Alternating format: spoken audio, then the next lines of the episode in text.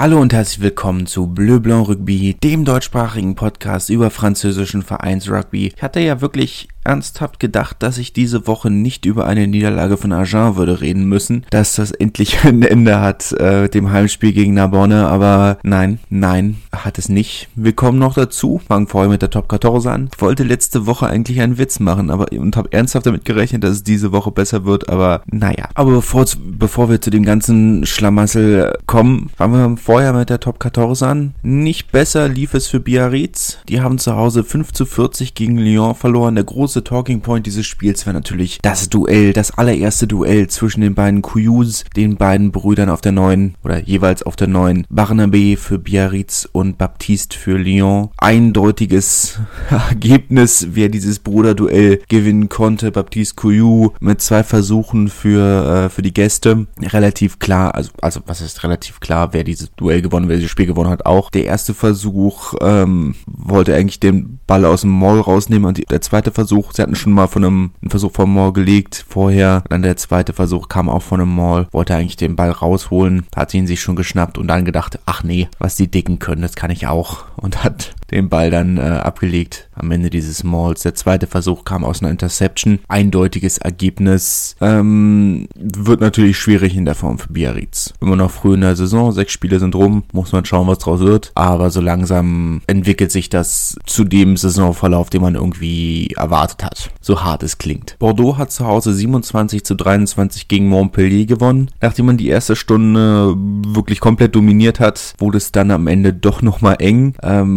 die, wie gesagt, die ganze erste Stunde in fast allen Kollisionen den kürzeren gezogen haben, was man bei Montpellier ja wirklich selten sieht. Ja, das sind ja eigentlich eine Mannschaft, die sehr auf ähm, kräftige Spieler, auf äh, Haut drauf Rugby spezialisiert sind, wie es am Mittelmeer ja oft der Fall ist. Toulon war ist ähnlich, Béziers war früher immer ähnlich, äh, Perpignan waren nur bedingt anders. Also sie spielen sehr traditionellen Mittelmeer-Rugby, wenn man es so formulieren kann, aber deswegen ist es sehr ungewohnt, dass man sie so in den physischen Teil des Spiels dominiert sieht. Bordeaux, wie gesagt, sehr, oder wie, was heißt wie gesagt, wie immer einen sehr offenen, sehr, sehr schnellen Rugby gespielt, hat auch super funktioniert insgesamt. Am Ende wurde es dann nochmal ein bisschen eng. Da hatten sie dann Glück, dass ähm, Montpellier oder das äh, Philippe Saint-André von der Bank aus gesagt hat, nee, wir nehmen die drei Punkte und äh, holen uns einen Defensivbonus, anstatt versuchen das Unentschieden oder anstatt zu versuchen, das Unentschieden zu forcieren, was nachvollziehbar ist, auswärts einen Defensivbonus holen, ist, denke ich, ein akzeptables Ergebnis. Aber die letzten 20 Minuten wurden nochmal richtig eng. Die Bank von Montpellier hat einen riesen Unterschied gemacht, muss man sagen, während äh, Bordeaux da so ein bisschen die Kräfte ausgegangen sind. Hätte auch anders ausgehen können, aber für Montpellier, dem Defensivbonus werden sie absolut zufrieden sein. Oder ich sag mal, Saint-André ist es in jedem Fall,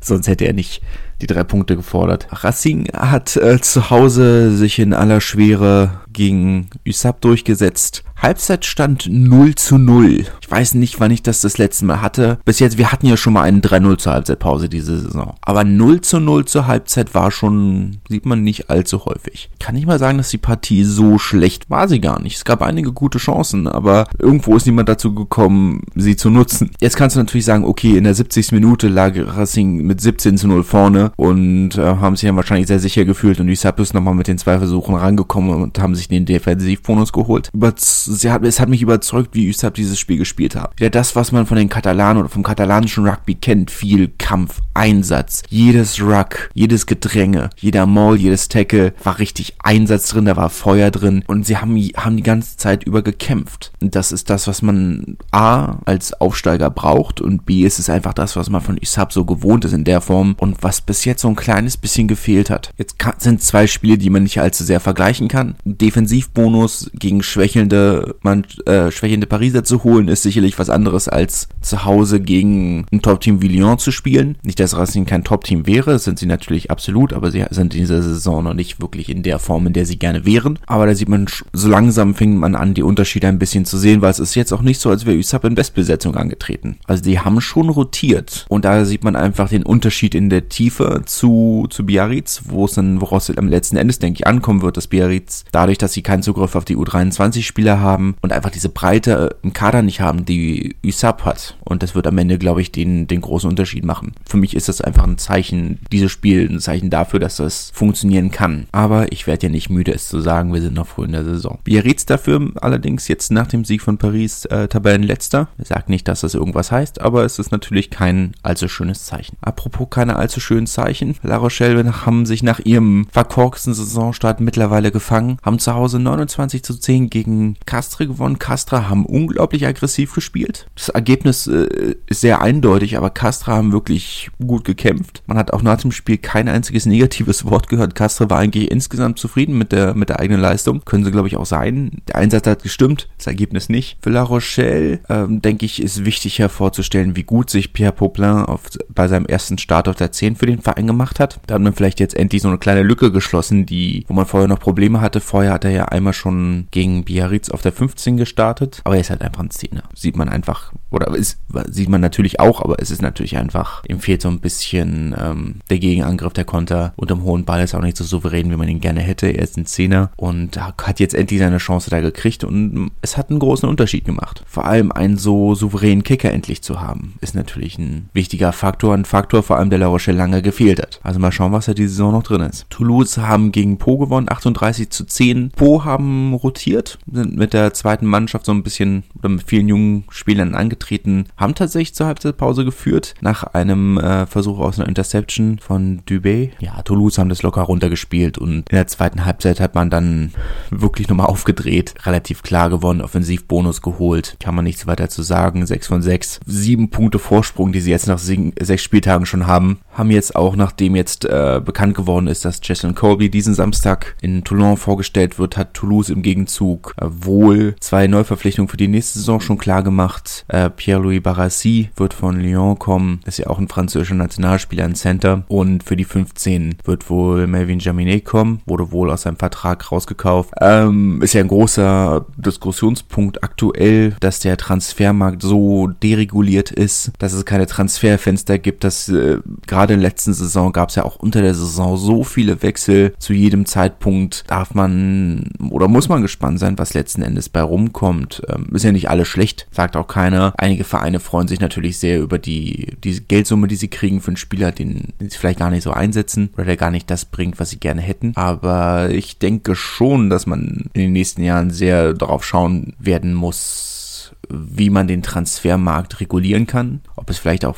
Transferfenster geben wird wie im, wie im Fußball. Aber jetzt die war jetzt tatsächlich, oder ist eine Diskussion, die immer mal wieder aufflammt, aber war jetzt letzte Woche mit dem, mit der Diskussion um, um Jaminet. Geht er, geht er nicht? Wird der Vertrag aufgekauft? Wenn ja, zu welchem Preis? Und meine Toulon haben ja letzten Endes auch etwas mehr als eine Million dafür ausgegeben, dass äh, Jason Kobe zu ihnen kommen kann. Ist jetzt, man, man fängt jetzt auch so langsam an im Rugby diese Transfersummen zu kriegen. Bei Paris haben sie ja auch, haben, haben sie auch gemacht, haben ja eine ganze Menge Geld für, für den Vertrag von Gelfiku auf den Tisch gelegt, eine ganze Menge Geld für den Vertrag von Johann Maestri. Ist ja jetzt nichts äh, Neues in der Form, aber es häuft sich schon. Apropos Toulon, 13 zu 9 haben sie gegen Brief gewonnen, eine sehr maue Partie. Also es war wirklich uh, zäh sehr zäh. Äh, Patrice Collazo ist angezählt nach diesem doch sehr schwachen Saisonstart. Ein Spiel hat er noch und dann ist ein äh, internes Treffen anberaumt mit allen wichtigen Entscheidungsträgern, ob man ihn behalten wird oder nicht. Ich glaube, die Zeichen stehen auf Trennung.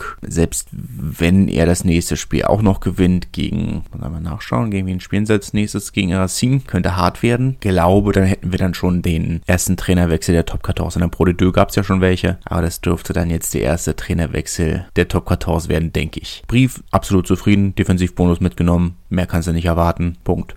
letzten Endes. Stade Francais haben Sonntagabend dann noch gegen Clermont gewonnen, 22 zu 14. Werden sie mit zufrieden sein? Das werden sie mit zufrieden sein, klar, mal so wenig wie sie bis jetzt ge äh, gewonnen haben, sind immer noch im Relegationsplatz. Clermont sind sicherlich enttäuscht. Schon lange her, dass sie so, so einen schwachen Saisonstart hatten. Das letzte Mal, nachdem sie Meister waren, da hatten sie wenigstens was anderes im Hinterkopf. Sind jetzt nach sechs Spieltagen nur Elfter. Ich meine, die eine Sache, aber sie liegen jetzt schon nach sechs Spieltagen 17 Punkte hinter Tabellenführer Toulouse. Das ist dann schon viel. Aber es ist ja das, was ich jetzt seit einer Weile letzten Endes irgendwo oder seit, seit der Saisonvorschau gesagt habe, dass man Clermont, glaube ich, nicht mehr als Top-Team betrachten darf. Also darf schon, aber kann. Dass sie diese Saison, glaube ich, nur im, im Mittelfeld abschließen werden. Aber da muss noch was passieren, weil sie haben letzten Endes eine große Kontinuität ge äh, gehabt. Es ist jetzt nicht so, als hätten sie so einen massiven Bruch gehabt. Sie haben nur zwei Spieler neu geholt. JJ Hanrahan, der auch in Fairness bis jetzt jedes Spiel gespielt hat. Und jetzt äh,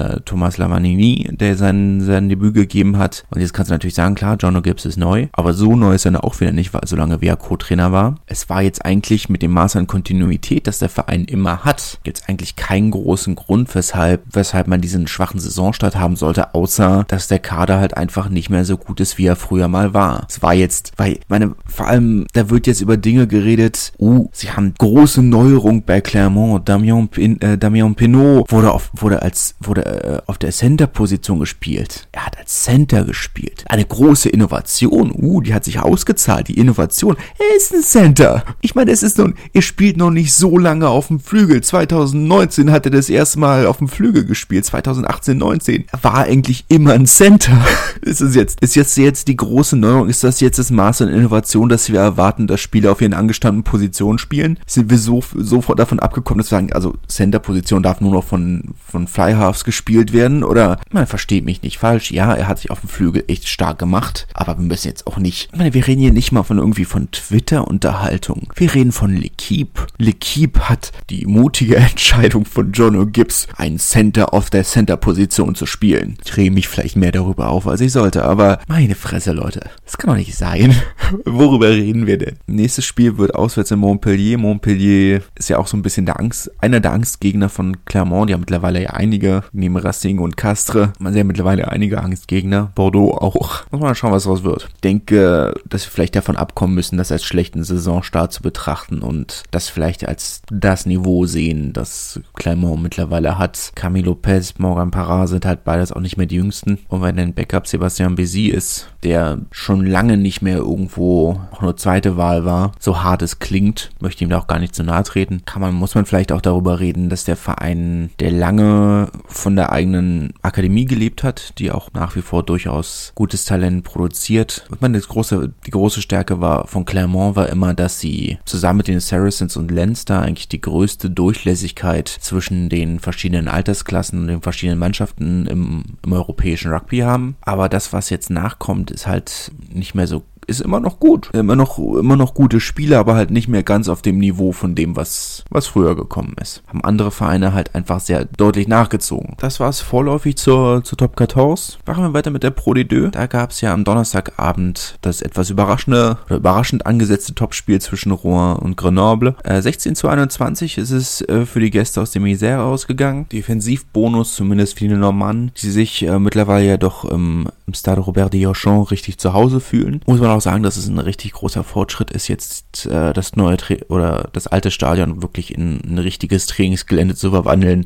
Die Geschäftsstelle, die nicht mehr in Containern äh, irgendwo zwischen Laufbahn und Feld steht. Äh, schon ein großer Schritt. Man merkt schon diesen Fortschritt, den, den der Verein wirklich nach und nach macht in Richtung ähm, professioneller Strukturen, nicht nur auf, sondern auch abseits des Platzes. Natürlich werden sie sich ärgern, hier nicht mehr mitgenommen zu haben. Aber Grenoble ist halt doch eine, eine der besseren Mannschaften der Liga. Da ist es sicherlich enttäuschend, aber im Defensivbonus können sie sich absolut zufrieden geben. Aber wer hätte gedacht, dass äh, mal als Donnerstagabend Primetime Topspiel gewertet werden würde? Hätte ich auch nicht gedacht. Zumal es ja einige durch, durchaus hochwertigere, sagen wir mal so, Spiele gegeben hätte. Und das zum Beispiel Oyonnax Monomarsan. Absolutes Topspiel. Auch mit einem relativ, eigentlich kein überraschendes Ergebnis. Vielleicht in der Höhe. Oyonnax haben nämlich 36 zu 19 gegen Monomarsan gewonnen. Mit äh, Offensivbonus. Damit äh, nach fünf hohen Siegen in Folge jetzt die erste Niederlage für Monomarsan. Die natürlich immer noch äh, Tabellenerster sind. Jetzt punktgleich mit Colomiers und Bayonne. Alle mit 23 Punkten. Das kann auch noch eine spannende Saison werden.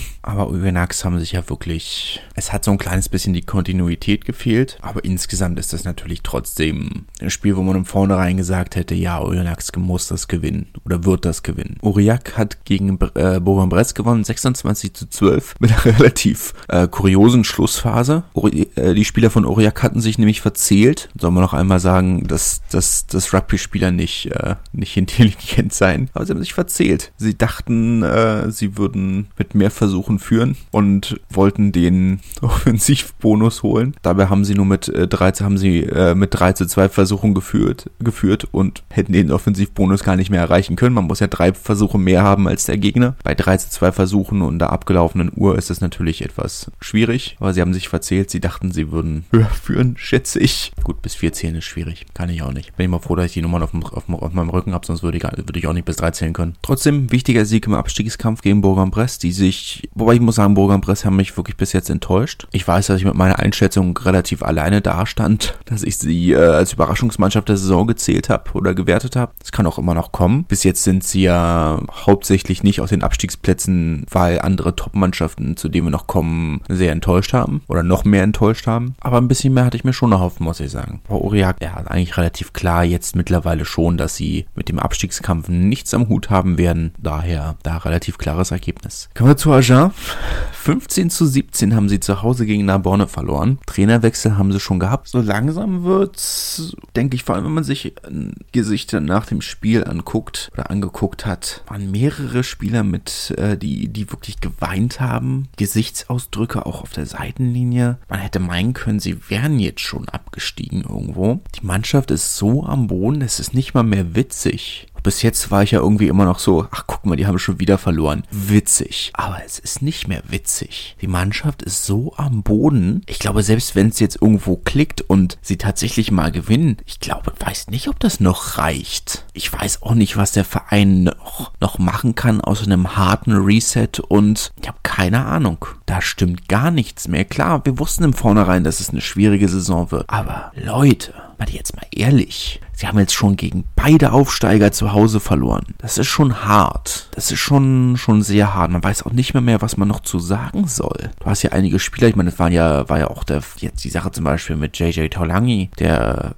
für Agen wurde er vorzeitig sogar entlassen. Und in Narbonne ist er ja dann jetzt seit Anfang der Saison Narbonne und er wirkt ja wie ein komplett neuer Spieler. Ich meine, über Spiel selbst müssen wir, glaube ich, gar nicht so viel sagen. Ähm, der Anne Pendant hat vom, von einem Spiel geredet, das auch als Topspiel der fünfklassigen Federal Dönig fehl am Platz gewesen wäre. Es war kein gutes Spiel. Äh, die ganze zweite Halbzeit auch äh, beide Mannschaften in Unterzahl. Karl Extens für Narbonne und oh, ich weiß nicht mehr, wer bei Agen die rote Karte gesehen hat. Äh, aber die erste Halbzeit haben sie mit 13 gegen 14 zu Ende gespielt. Es war kein gutes Spiel. Aber Agen war nah dran zu gewinnen und sie haben es schon wieder in den Sand gesetzt. Narbonne, die da ähm, in der 75. Minute äh, den Versuch gelegt haben, durch Sitauti, der von Midol auch zum Spieler der Woche ernannt wurde, das äh, weiß man nicht mehr mehr, was man noch zu sagen soll. Also, man, sie haben im Februar 2020 das letzte Mal ein Spiel gewonnen auf dem Platz. Sie haben ja zwischendurch ein Spiel mit 28-0 gewonnen im Challenge Cup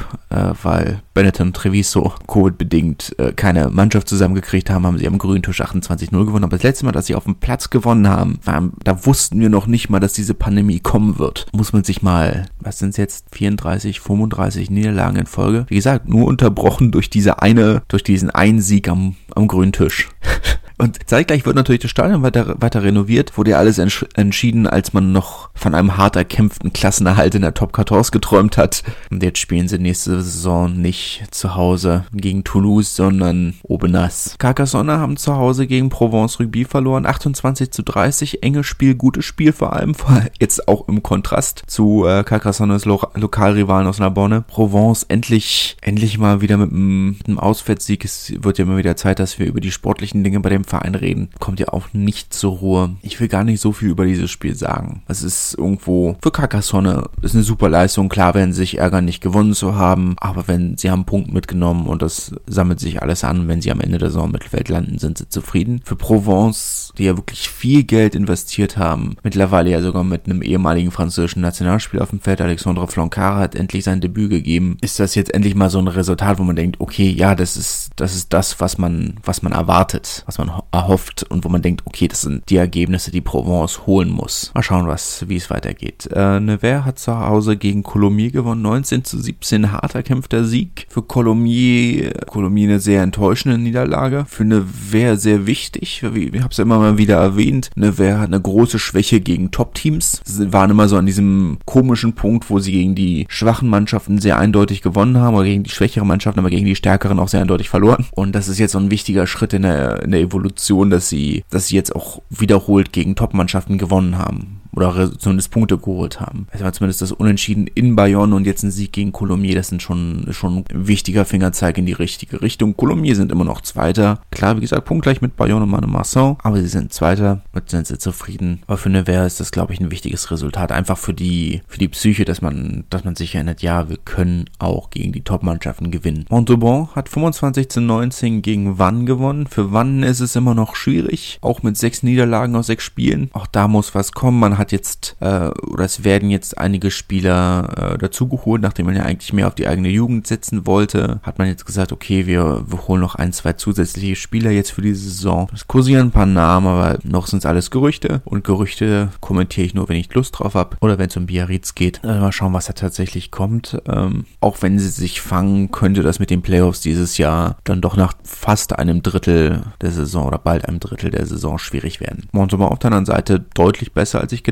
habe. Fünf Sieger sechs Spielen hatte ich irgendwo so nicht einge einge eingeplant. Ich dachte, das wird nochmal so eine Umbruchssaison. Aber bis jetzt sieht es schon sehr solide aus. Ich glaube nicht, dass sie in die Nähe eines Aufstiegs kommen, aber trotzdem. Wo in die Nähe eines Aufstiegs kommen, das gleiche gilt auch für Bézier. Ich glaube nicht, dass sie in die Nähe eines Aufstiegs kommen, aber haben sich sehr teuer verkauft in Bayonne. 16 zu 20 haben sie in Bayonne verloren. Sehr teuer verkauft, sogar ohne Maestro, ohne den Maestro, ohne Lionel Buxis. Kann man, kann man nicht sagen. Bayonne haben sich schwer getan, natürlich. Was heißt natürlich? Sie haben sich, haben sich sehr schwer getan, aber Sieg ist erstmal ein Sieg. Ich glaube, damit kann man zufrieden sein und das, ich glaube, es ist auch wichtig für die Mannschaft, diese harten Spiele. Ähm, nicht, dass man durchmarschiert und äh, sich hinterher denkt, okay, aber wir sind überhaupt nicht vorbereitet auf die, auf die Erstligasaison oder auf die Playoffs. Harte Spiele müssen gewonnen werden und sie haben dieses harte Spiel gewonnen. Und ich denke, so rum ist es besser als ein, ein harter kämpfter Sieg ist, denke ich, für den Verein, für die Mannschaft besser als, ein, als eine klare Nummer. Ich möchte an dieser Stelle auch User, äh, User Kassim herausstellen, den ich ja irgendwo nicht auf dem Schirm hatte. Klar, ich, ich wusste, dass er kommt als Rekrut und ja, ich wusste auch ehemaliger südafrikanischer Nationalspieler bei den Scarlets jetzt ja auch nicht so unerfolgreich, aber der hat ja eingeschlagen wie eine Bombe. Der hat in jedem Spiel war er für mich äh, mit Man of the Match und hat auch die Fans in Bayonne direkt auf seine Seite gezogen. Aktuell wahrscheinlich der beliebteste Spieler im Baskenland. Das ist vermutlich Bier, bei Biarritz mit eingeschlossen. Starke Leistung. Der wird fehlen, wenn er innerhalb der nächsten Jahre in Rente geht. Kurz äh, zur, zum Thema Adlerwatch in der Pro D2. Chris Hissenbeck äh, kam für Wann von der Bank, hat vier Punkte beigesteuert, zwei Erhöhungen. Aber ansonsten, ja, wie gesagt, äh, Julius Norstadt ohne Spielzeit äh, in Castre. Ich hoffe, das wird sich ändern, wenn wir zum internationalen Fenster kommen. Erik Marx bei Wann natürlich nach wie vor verletzt. Und äh, weil wir schon bei deutschen Nationalspieler sind, fangen wir einfach mal mit, einfach mal mit Syren gegen Valence Romans an. Ist ja auch ein deutscher Nationalspieler involviert gewesen, Tim Menzel, der Scrum Half, der kam kurz nach Beginn der zweiten Hälfte in der 45. Minute und hat das Spiel gut gelenkt, ähm, dass man doch diesen Sieg noch äh, zu Ende gebracht hat. Syren natürlich keine Top-Mannschaft, auch wenn sie ähm, überraschend gut gespielt haben. Als Curtain Raiser, wie man es so schön nennt, in der Arena gespielt, bei ihrem Partnerverein Racing. Auch wenn es natürlich ähm, zeitliches, eine zeitliche Lücke zwischen ihrem Spiel und dem Spiel von Racing gab. Äh, aus Corona-Gründen musste ja vorher einmal alles leer gemacht werden, bevor Spieler und Zuschauer für das zweite Spiel gegen Perpignan reinkommen durften. Nein, natürlich nicht ganz so nur bedingt äh, vor den großen Zuschauerzahlen, aber trotzdem, bei den Jean Bois, als sie ähm, Stadion von Stade Francais gespielt haben, war es eigentlich gar nicht so schlecht. 4000 Leute waren da, kann man eigentlich nicht meckern. Das ist für diese Liga eine spektakulär gute Zuschauerzahl. Ich weiß gar nicht, ich glaube, dieses Wochenende war es nur ein einziges Spiel, das da auch nur annähernd rangekommen ist, nämlich das Derby zwischen Cognac und Soyon Goulem. Waren auch knapp 4.500 Leute. Ansonsten tingelt es ja alles eher so zwischen 1000 und, und 2.500 Zuschauern. Bei manchen mehr, bei manchen weniger. Syren weniger der Zuschauerschnitt natürlich etwas schwach, auch weil sie ja letzte Woche gar keine Zuschauer hatten, weil sie auf dem, auf dem Trainingsplatz gespielt haben. Äh, 17 zu 21, äh, sie haben Bonuspunkt, Defensivbonus geholt. Valence Romans marschiert natürlich weiter vorne mit. Für mich ja groß der, oder nach wie vor der große Favorit für den, für den direkten Wiederaufstieg. Kann man, glaube ich, äh, so abhaken und sagen, ja, verdientes Ergebnis und das erwartete Ergebnis. Nizza haben 18-12 gegen Bourgoin gewonnen. Bourgoin haben sich gefangen nach der Klatsche letzter, der letzten Woche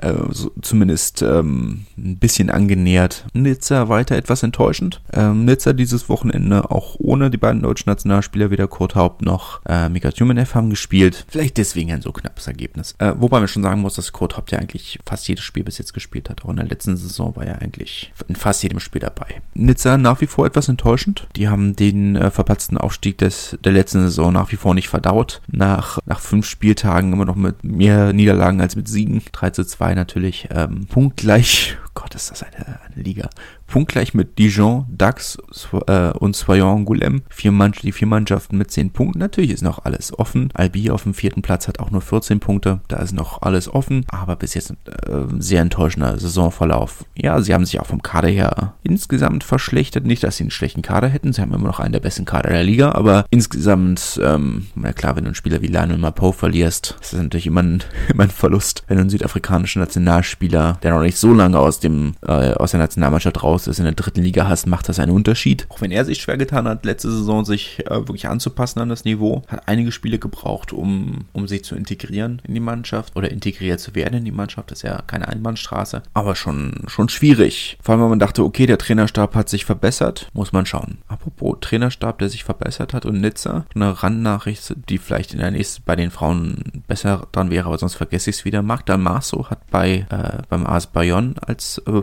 Sturmtrainer unterschrieben. Auch eine sehr überraschende Nachricht, weil es ja ein relativ großer Name ist, der sicherlich aufgrund seiner Krankheit mittlerweile etwas nachgelassen hat, aber ich meine, er war Sturmtrainer von, von Japan unter Eddie Jones, war Sturmtrainer von Toulon während der Hochzeit von Toulon. Jetzt ähm, trainiert er, ist er Sturmtrainer bei der einzigen Mannschaft in der ersten Liga der Frauen, der die Spielerin nicht bezahlt. Hätte man auch in der Form nicht gedacht. Ich weiß nicht, ob das, ob er dann jetzt vom, von Aviron Bayonne bezahlt wird. Keine Ahnung. Kommen wir zu Massi gegen Tarbe. Äh, 34 zu 13 ist es ausgegangen. Äh, Maxime Oldmann hat äh, auf der 11 durchgespielt. Leider ohne Punkte geblieben. Also in der Tabelle und auf dem Feld. Massi sie mit, ähm, mit der gewohnt jungen Mannschaft, viele Nachwuchsspieler, einer der größten Ausbildungsvereine in Frankreich. Insgesamt kein überraschendes Ergebnis. Zum einen, weil Massi diese Saison so langsam wieder auf das Niveau zurückkommt, das man von ihnen erwartet. Auf der anderen Seite, weil sie endlich mal wieder auf das Niveau zurückkommen, was man von ihnen erwartet. Letzte Saison war ja eine Katastrophe. Eigentlich dachte man ja letzte Saison schon, dass sie zu den Aufstiegskandidaten zählen würden. Eigentlich eine Fahrstuhlmannschaft, äh, zu gut für die, für die dritte Liga, zu schlecht für die zweite. Aber sie scheinen sich so langsam ein bisschen zu fangen. Offensivbonus haben sie geholt. Aber mal schauen, was daraus wird. DAX haben etwas überraschend gegen Albi gewonnen. 24 zu 18. Nicht, dass DAX eine schlechte Mannschaft wären, aber Albi waren ja jetzt in der regulären Saison bis jetzt sehr erfolgreich erfolgreich und auch eine der Favoriten für die Playoffs. Für DAX ist es natürlich schwierig. Meine, für beide Städte letzten Endes. Beide eigentlich zu klein für, für professionellen Rugby. Große Namen in der Geschichte des Sports, aber eigentlich mittlerweile zu klein für professionellen Rugby, zumal Albi natürlich noch ganz andere Probleme hat. Oder sportliche Konkurrenz durch die, zumindest bis letzte Saison, erstklassigen Fußballfrauen, die immer noch professionell spielen. Dann haben ist der Rennsport eigentlich noch in Albi eine sehr große Sache. Da fließen auch sehr viele Gelder hin in der Stadt, wo DAX natürlich den Vorteil hat, dass sie die einzige Veranstaltung in der Stadt sind und alle öffentlichen Gelder dorthin fließen. Das hat Albi, hat Albi nicht. Natürlich noch das nächste Problem, dass von den was 30, 50.000 Einwohnern ein großer Anteil Studierender ist, die sich für den Verein nicht wirklich interessieren. Das ist dann immer noch die nächste Sache. Naja, muss man muss man schauen. Ähm, dass ich kein, kein Freund von der Arbeitsweise von Albi bin, ist ja auch kein Geheimnis. Das sage ich eigentlich jede Woche, dass ich da viele Dinge, die sie in den letzten Jahren gemacht haben, sehr kritisch sehe. Tut auch nicht zur Sache letzten Endes. 24 zu 18, wie gesagt, hartes, harter, hart umkämpftes Spiel. Äh, sehr physisch, was man von DAX eigentlich auch in der Form nicht so gewohnt ist. Aber ja, die hatten Bock. Die hatten Bock. Ich glaube, Albi hat trotz, ich meine, sie haben im schweren Spiel gerechnet. Ich glaube nicht, dass sie damit gerechnet hatten, zu verlieren. Sie waren die Favoriten für dieses Spiel. Aber gut, davon kannst du dir halt auch nicht wirklich was kaufen. Chambéry zeigen, dass sie weiterhin Top-Mannschaft diese Saison Saison sind 37 zu 19 mit Offensivbonus gegen Blagnac. Hatte ich in der Form nicht erwartet. Auf der anderen Seite hatte ich auch nicht erwartet, dass Chambéry diese Saison überhaupt so gut spielen. Letzte Saison sind sie ja, war auch katastrophal. Ähm, sehr hinter den eigenen Erfahrungen zurückgeblieben. Auf der anderen Seite dürfen wir halt nie vergessen, wie klein die Stadt eigentlich ist, was da für ein Budget aufgestellt wurde. Keine Ahnung, wo dieses Geld herkommt. Neues Stadion bauen sie gerade auch auf. Also sie sind schon sehr offen mit ihren Ambitionen, kurz- und mittelfristig, äh, kurzfristig diese oder nächste Saison die Pro de aufzusteigen. Muss man schauen, was draus wird. Aber sie sind Tabellenführer. Sie sind bis jetzt die klaren, das klare Top-Team der Saison. Kann man wirklich nicht sagen. Bin mal gespannt. Bin gespannt. Da sollte dieses Ergebnis eigentlich nicht überraschen. Blagnac sind jetzt auch nicht so schlecht. Obernas hat 2020 gegen Dijon gespielt. Das Ergebnis hatten sie auch letzte Saison schon. Äh, also zwei sehr gleichwertige Mannschaften anscheinend. Eigentlich schon gedacht, dass Dijon ein bisschen besser sind. Aber Obernas spielt natürlich aktuell deutlich besser als die eigenen, als man erwartet hatte. Achter Mittel aktuell. Ich glaube schon, dass Dijon sich mittelfristig an Obenas vorbeischieben werden. Aktuell die auf dem ersten Nicht-Abstiegsplatz. Da muss noch mehr kommen, da wird noch mehr kommen. Obenas wird kurz und mittelfristig, kurz oder mittelfristig einbrechen. Da bin ich fest überzeugt. Ich möchte ihnen natürlich nichts Böses wünschen, aber letzten Endes, jetzt kann man natürlich sagen, Geld schießt keine Tore, aber wir spielen ja halt auch Rugby und nicht Fußball. Also mal schauen, was draus wird. Oh, jetzt habe ich meine allgemeinen Plätze aus dem, aus dem Weg. Hoffentlich, vielleicht, mal schauen. Äh, Cognac hat zu Hause 24 zu 27 gegen Soyo Angoulême verloren. Äh, das große Derby, das kombinieren zwischen den zwei Aussprachen entscheiden, das große Derby äh, de, du Charente heiß umkämpft. Ich glaube, ich weiß auch nicht, ob ich das Stadion von Cognac schon mal so voll gesehen habe. Ja, viereinhalbtausend Menschen. Damit äh, wären sie auch in der Pro de Deux nicht so verkehrt gewesen. Mehr hatten auch viele Zweitligavereine dieses Wochenende nicht. Das war, war schön. Meine Sommersonne. Es war jetzt nicht mega warm, aber das Wetter war schön. Richtig schönes Rugby-Wochenende. Also da dachte ich schon, ach, da hätte man dabei sein müssen. War herrlich. Aus der Distanz. Ich weiß nicht, wie es vor Ort war, aber aus der Distanz sah das schon sehr schick aus. Für Soyon Golem endlich, sie scheinen sich so langsam gefasst, äh, gefangen zu haben, eine zweite Sieg in Folge, nachdem sie vorher die ersten drei Spiele verloren hatten. Es ist jetzt, äh, scheinen sich jetzt so langsam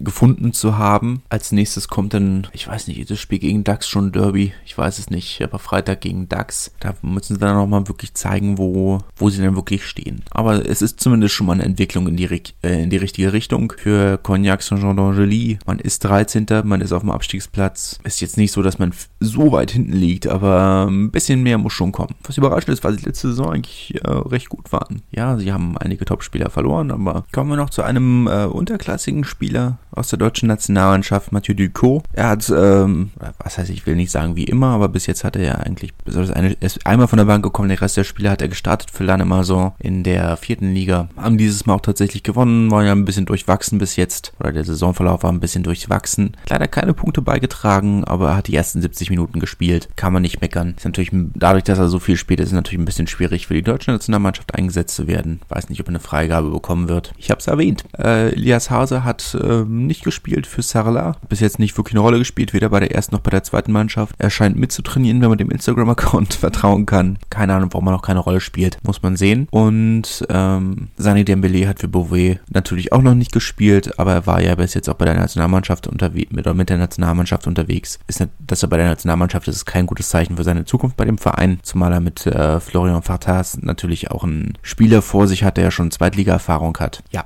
hat 25 Spiele für Wann in der Pro D2 gemacht. Das ist natürlich äh, dann schon nicht wenig Konkurrenz. Seit äh, letzter Saison äh, im Beauvais oder bei Beauvais muss man dann schauen, ob er sich durchsetzen kann, wenn er schon zu viel Zeit in der Vorbereitung ähm, verpasst hat. Aber man kann es ihm ja nur wünschen. Kommen wir zu den Frauen. Ähm, ich gehe jetzt mal ein bisschen schneller durch, weil äh, wir ja schon äh, eine relativ lange Folge haben. Rennen hat 36 zu 24 gegen Grenoble gewonnen. Rennen ja durchaus ähm, Kandidatin für die Playoffs, von daher kein so überraschendes Ergebnis gegen eine Mannschaft, die sich im Abstiegskampf befindet und befinden wird. Toulouse hat äh, überraschend eindeutig gegen die amtierenden Meisterin ASM äh, oder aus, aus dem Fort von Clermont gewonnen gegen Romagna. 44 zu 5, also in der Höhe wirklich absolut nicht zu erwarten. Stade Francais haben 15 zu 10 gegen Lens gewonnen. Etwas überraschend, aber man muss natürlich auch sagen, dass Lens jetzt in beiden Spielen, die sie die Saison schon gespielt haben, etwas enttäuschend waren. Da muss noch ein bisschen mehr kommen. Zumal jetzt, äh, dadurch, dass sie jetzt auch eigentlich deutlich bessere Rahmenbedingungen haben nach der Angliederung an die Section Paloise, hätte man schon gedacht, dass sie sich eher noch verbessern. Aber gut, äh, das sind die drei Spiele der Gruppe A wie gesagt, das Topspiel äh, von Toulouse doch sehr eindeutig. 44 zu 5 war in der Höhe absolut nicht zu erwarten. Natürlich äh, schade, dass es nicht äh, dass es kein spannendes Spiel war, aber gut. Toulouse haben sich natürlich auch in der Offseason, waren ja ohnehin eine Top-Mannschaft und haben sich dann jetzt nochmal verbessert. Von daher nicht überraschend, dass sie, dass sie so weit vorne liegen, aber dass, dass Romagna es nicht knapper gestalten konnten, ist dann schon überraschend. Der AS Bayonne hat äh, 13 zu 15 gegen Lyon verloren. Äh, die Zeit von Bayonne in der ersten Liga dürfte wohl vorbei sein, nachdem sie ja nur wirklich der letzte und einzige Verein der Liga sind, die ähm, nicht mal semi-professionelle Strukturen anbieten. Nach allem, was man liest, verweigern sie den Spielerinnen wohl den wohl eigentlich zugesagten Zugang zu den Strukturen vom, von Aviron Bayonnet. Klar haben sie jetzt mit, äh, wie bereits angesprochen, mit Magda Maas eine wirklich äh, gute Neuverpflichtung als Sturmcoach, aber auch kurzfristig wird das wahrscheinlich nicht reichen, um, um die Klasse zu halten. Lille haben 17 zu 34 gegen Bordeaux verloren. Lille, ja, durchwachsen diese Saison haben zwar auch schon gewonnen, aber zwei recht hohe Niederlagen, unter anderem äh, auch in Blagnac, also gegen durchaus favorisierte Teams. Aber es ist trotzdem natürlich zu wenig. Für Bordeaux ist es äh, ein Schritt in die richtige Richtung. Man hat natürlich nicht die leichteste Gruppe mit äh, Montpellier und Blagnac noch dabei. Man ist äh, sicherlich Favorit für die Top 3, aber wie rum oder welche Platzierung innerhalb der Top 3, das bleibt abzuwarten. Montpellier-Blagnac, das Topspiel oder das, oder das Topspiel der Gruppe B, deutlich knapper als Toulouse gegen Romagna.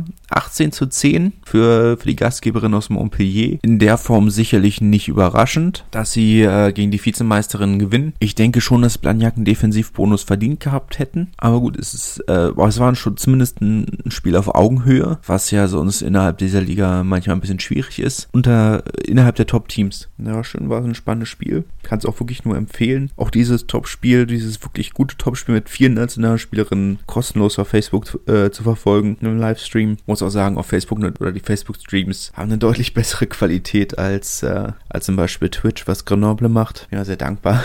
Ich finde es ein bisschen schade, dass Toulouse meistens keinen eigenen Livestream anbietet. Das sind ja dann, das ist ja dann doch auch eine Mannschaft, die man, bei der es sich lohnt, ein bisschen genauer raufzuschauen.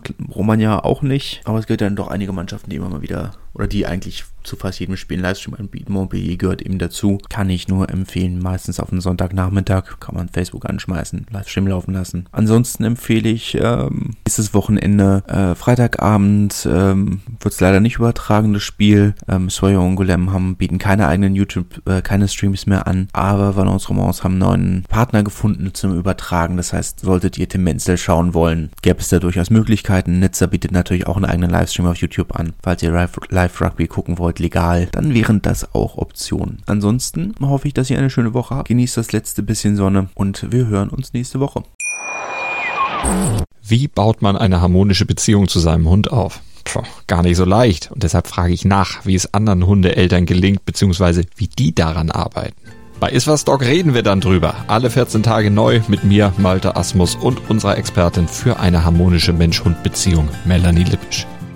Iswas Dog? Mit Malte Asmus. Überall, wo es Podcasts gibt.